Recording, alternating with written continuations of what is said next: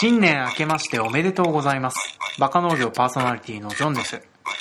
えーと、今回はですね、えー皆さんに以前お話していた通り、えーと、まあ、サーバーのファイル容量制限の都合で消されてしまったファイルの再編集したものをお送りしようとして、えー今年の冬ちょっと一生懸命あの再編集をしたりなんだりしてるんですけどもね、やってて思ったんですけども、結構配信してたんだな、我々っていう風なことを思いながら今やっております。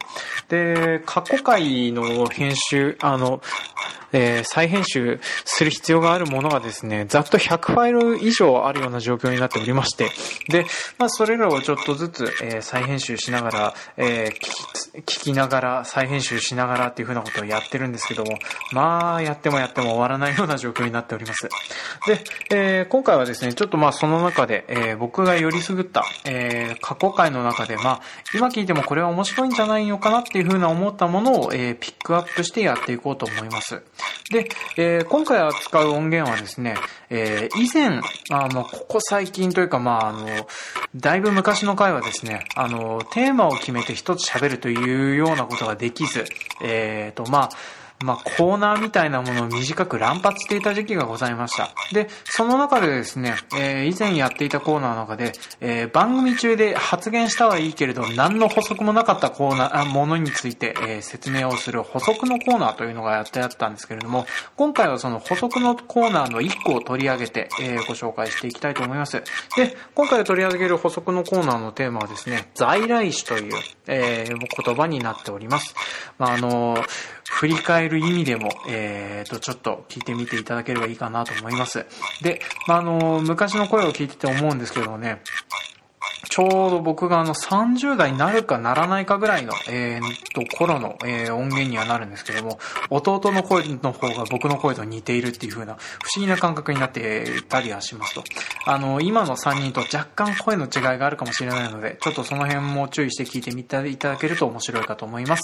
では、そろそろ参りましょう。せーの、バカ農業。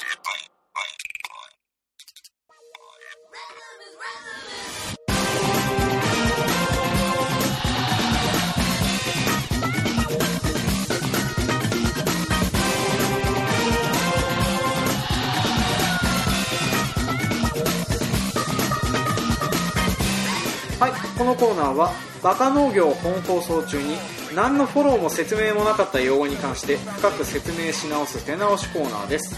お相手を務めさせていただくのはジョンとちゃんとペンダです。はい今回もよろしくお願いします。お願いします。はい、えー今回のテーマはですね在来種というものになっております。はい在来種というのは何でしょうか？ペンダさん外来種ではないの？あうまいこと言った。うまいこと言うなそれ。そうだね。外来種ではないものです。今外来種とはって出てくるけど。外からやってきてないその場所にもともとある種類。まあそういうことですねでですねこの日本ではですねあの明治時代以降に移入した外来生物ものが、まあ、移入したものを外来生物って言うんだけど、その明治時代以前にあったものに関しては在来種っていうふうなことを言っておりますと、まあ、だからあの江戸時代以前に存在したん？あそうだね。でも一般的にはあのなんか江戸時代以前に存在した動物植物が対象となっているっていうふうには言われてるんですよね。空白の江戸明治があるけどね。まあ空白の江戸明治があるんだけどまあ多分多分っていうかあのおそらくなんだけど例えば江戸時代ってうん。例えばナス入ってきてるし、うん。あのトマト入ってきてるしキャベツ入ってきてるし。だからその辺もそういう外来種が入ってきてはいるからその辺のことを避けてるんじゃないかなとは思うんだよね、まあいいよはい。まあまあまあ、とりあえずその、まあ、在来種は大体そんなようなものです。と、はい。でですね、まあ、この在来種っていうのは年々数が少なくなってきてます、なんでかっていうと人間の移動能力がえらい上がっちゃったおかげで、そうもう全全世界各地あちこちから何やらかにやら物が入ってきたり植物の種がそれにくっついて入ってきたりするおかげで、まあ、あちこちで外来種が増えてっておかげで、えー、と在来種がどんどんどんどん住める場所が少なくなってきています、だからあの都市部とかだともともとそこの、えー、と指定されているような植物だったんだけれども結果的にその都市の郊外に行かないとそれが見れないぐらいに在来種が増えちゃってるなんてこともあったりしますと。まああのなんだろう外来種とかであの特にうち僕らであの困ってるのはあれかな。アメリカオニアザミとかうん。なんだっけ？あのトゲトトゲしてそうそうそう。であのなんかタンポポより凶悪なあの紫色のタンポポがでかいやつがあるんだけど。まあいろんなところにポスターが貼ってあってこれを見つけたらそうそうそう。即こう撤去っていうか撤去って、うんしてください。最初のそう結構ある。うちの結構だね、まあ、たまに手に刺さる。うちの方はなないのない？いや増えないよ。増えない？うち増えない全然。ちゃんと取ってる？取り除いてる？取ってなあれ？いそうなの？刻んでる。こういう人がよくない。のね。でも増えないようち。増えない？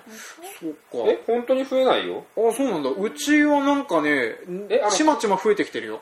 空洞中空洞のやつそうでしょ？そうそうそう中空洞のやつ。あのなんかうん。つるでギザギザでこそうそうそう。あの凶悪なタンポポみたいなやつ。うでそれでしょ？そっちの方でしょ、うん。そうそうそうそう。つるで、うん。つるつるつる状のさよくあの木に巻きついてるつるってあるじゃん。あるある。で木を殺しちゃうみたいな、うん。そんなんじゃないんだけどまあつるみたいのでギザギザなのは結構ある時がある。でもそれじゃないんだよな、そうだねあの上にビヨンって上にビョンってあのでかいやつ1メートルぐらいになるから。えいるよ？いるけど増えないよ増えないか。まあとりあえずその農協のポスターではですねあの1メートルぐらいのやつになったら、花が咲く前に燃やせって書いてあるんだよね。あ花が咲くまでは放置しないわ。ああそう。うん。いや僕はあのとりあえず花が咲く前にあのとりあえず根っこから切ったりなんだり細かいことはやってるけれども、へえそんな凶悪なの？結構凶悪。うん。指名手配犯みたいな。指名手配犯みたいな。見つけたら焼かないぞっていう、うん。へえ。怖いね。怖いので、まあ、そういうふうなやつらがいるおかげで、まあ、とりあえず在来種っていうのはちまちま減ってますと。で、まあ、あと在来種っていうふうなの、まあ、こういうふうに減ってるので、まあ、減ってはいるんだけどもあの役に立つ部分があるのでちゃんと守らなくちゃいけないものだったりもしますと。例えばあの在来種っていうのには例えばあの遺伝子資源っていうふうな考え方が最近は言われるようになっておりますと。まああのあれですね。あのいろいろと改良した結果元の遺伝子が分かんなくなっちゃったんだけども、その原種を持っているとその原種を掛け合わせることでちょっと方向性を戻したりするってことができたりするので、まあ、そういうふうなもののためにもちゃんと種をと保管しておかないといけないと。うん。あのまあ、一回変わっちゃったものはもう戻らないからね、うんあの最近だとあのなんだっけマイクロソフトの社長がアイスランドがどっかにすごくでっかい種の保管庫みたいのを作ったりはしてたんだけれど。もあー。あれとかもそういう風な目的で作られてるものだったりするんだよね、うん、アイスランドだっけ？あれアイスランド？まあとりあえずななんかすごく南極かどっかになんかうん。すごい保管庫をうん。作ったかなんかであったきすねうんあっちだと雑菌が全然いなくて、うんそうもうさ寒くて住めないのさ。あ雑菌が繁殖しないからうんそこになんかでっかいこう掘って作ったっていうのは見たんだよな。まあテレビだけど。まあとりあえず寒いところだね。うんそう、うん、ちょっとね今ねアイスランドってねあの流れで言ったけどアイスランドじゃない気がしてきた。グリーンランドかもしれない。なんかにでもとりあえずさ寒いところだった。まあ、とりあえずね寒い寒いところだったはずなんだよね、まあ、そんなような感じはその、まあ、その保全する対象としても見られてたりしますと。はい。で、まあ、そういったもの側面以外にもですねちょっとその在来種っていうだけでそのレアリティがついてるんですけれども例えばあの伝統野菜っていうふうに呼ばれるたりするものもこの在来種の中のものだったりするんですね。でそれはまああのあの日本各地とかで、えー栽培されてきた野菜の在来品種のことを、まあ、伝統野菜っていうんですけど、まあ、有名なので言えば京野菜っていうのがあったりするんですけどね、まあ、最近だとですねそういう京野菜とかあのそういう風な伝統野菜はそれだけであのもうレアリティみたいなものがついててそれを使ってあの、まあ、ブランド化して売るっていう風なことも、えーやられてたりはしますと、はい、ちなみにあの京野菜パッとなんか一つ出てくる聖護院大根ああそうそうそう。あるある。あと水菜。水菜。み水菜かな？身ぶなだね。身ぶな。うん。本、当は。うん、長い人参？なんだ？長い人参？あれ？長いアバウト長い人参ってなんだ？人参はちょっ違いますかね。ヒント聞け？いとやわかないんな。いなかなそうですうん。まああと唐辛子とか有名かな。万願寺唐辛子とか。あうんあとなんだろうあのみょうが京みょうが興味がってあるの？うんなんかあるある。あとなんかあのあ。大根はとりあえず顔みか辛味大根とか青み大根とか。ううん。い。ろいろあるね。でまああのこういう風な感じでさ、えー、といろいろ言われてるんだけど札幌とか北海道とかって在来種ってあんのかな？伝統野菜とか。札幌木かあ札幌木かえー、と玉ねぎ玉ねぎで札幌木っていう、えー札幌に黄色いと書いて札幌木っていうのがあるんだけど。それ以外知らんな言われてみると。ああ大球そうだ。札幌大球あああのー大きな玉と書いて札幌大球大きいキャベツね、ううん。んとかっていう風なのがありますと。でぐらい？ぐらいかな、うん、うん聞かんなそうそう。まあでもあのこういう、えー、となんだろう伝統野菜はですね、まあ、それ単体でやっぱり育てづらいのかな？どうなんだろう、ね、難しい。難しい。病気とかやっぱり弱いよ弱いか。だから札幌木減ったじゃん。ああそうだね。うん。プレミアつけないと売れないんで逆に売れないっていうか取れないから。取れないから。そう取れない。だからあのちゃんと値段が保証されててそして売れるぐらいの量を作らないといけないっていうふうなことを考えるとそうだね。難しくなってくる、それが難しいそっか。耐久もそうじゃん。売れないから減ってきてねんねああそっかそっか。だから文化文化が変わるから野菜も変わるんだよね。ああ。漬物が。漬物。漬物文化がないでしょ。つけれつけれる？キャベツ？ニシン漬けとかつけれる家作れない。うん。いや俺らもつけれないじゃうん。んたくあんつくつけれる？家でしょ？うん。ってなってくるんだよ。朝そうだね。もう食べ食べたいと。その浅漬けの元があったらいいみたいな。それはダメだよ。ね漬物ってそういうさっぱり。あとスーパーで売られてるから。まあそうだね。当たり前のように。買おうと思えば買えるからね。でも味覚が変わってくるのかね。もうちょっと年を重ねるいやまああるけど。と知らないと知らないとできないんだよその味には変われないからね。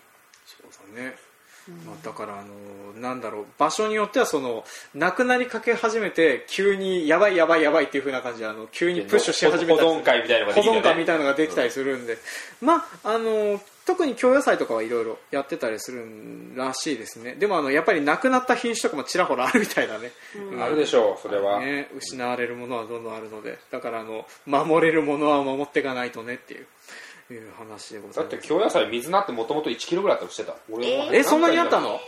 もともと水菜ってねすっごいでかいうー。んのでもだからハリハリ鍋ってあるじゃん。あるあるある。あの水菜をバッといっぱい入れてうん。る鍋あるの。それハリハリ鍋って確か言うんだけどうん。それでしか食べれなかったからうんうんあそっか。嫌じゃん。キャベツぐらいの水菜嫌じゃん。嫌だね。キロ単位だったはずだ確か。それを品種改良して今の水菜になってるへー。のちっちゃいだったはずかにそれだったらちょっとね食べてらんねえよそうそうなんかね大きいとかねやっぱりね不便な豆があったんじゃない？うん。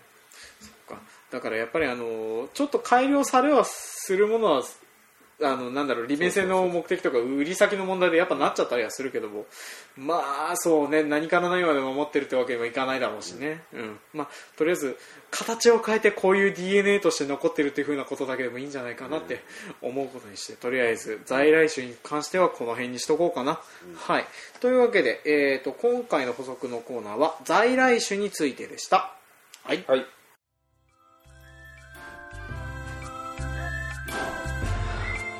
はい。バカ農業を聞いていただきありがとうございます。当番組の感想、コメントはメールアドレス、バカ農業 .gmail.com までメールをいただくか、Facebook ページ、ブログ、Twitter などでもコメントを募集しております。えーいただいたコーナーはですね、あ コメント、メールはですね、えーこちらの終わりの回の方に行って紹介をさせていただきます。で、えーとですね、今回もちょっとあのメールをいただいているんですけれども、ちょっと、えーと、あの、まあ、せっかくだったらパーソナリティ3人いるところで、えー読ませていただきたいので、えーと、とりあえず、えーと、あ、ラジオネームがつ、あ、ついてた。えーと、ラジオネームともやんさんという方からメールをいただいておりますけども、これは、あの、また後ほど、あの、ご紹介させていただきますので、とりあえず今回はお名前だけのご紹介で割愛させていただきます。で、えーまあ今回、あの、聞いていただいた方ですとか、あとはあの、昔の回を聞いていただいああ聞いていなかったという風な方に向けてちょっとお送りしているような形はあるんですけれども、まあこんな感じでですね、補足のコーナーっていう風なものを昔をやっておりました。で、まあ、一時期これを乱発してる時期とかがありましたので、ちょっとあの、ラジオとしてどうなんだっていう風なご意見もいただいたことはあったりはしてたんですけれども、まあ今回も、えーこういう風なのをちょっと上げてみて思ったんですけど、やっぱあの、単語が決まってると話しやすいなっていう風なことが分かりましたので、またあの、機会があったらちょっとこういう風なこともやってみたいかなと思っております。で、えーと、まあ、バカ農業ではちょっととりあえず今年からちょっと、何かいいことをや 新しいことをやろうかなと思いつつ特に何も計画していない状況になっておりますので、まあ、その辺もまとまってきたらまた皆さんにお話ししていければなと思います。というわけで、えーと、とりあえず、えー、新年1回目の放送はこんな形となります、えーと、今年1年よろしかったらままたバカ農業の方を聞いていただけると嬉しいです。では、えー、また次回もお楽しみに。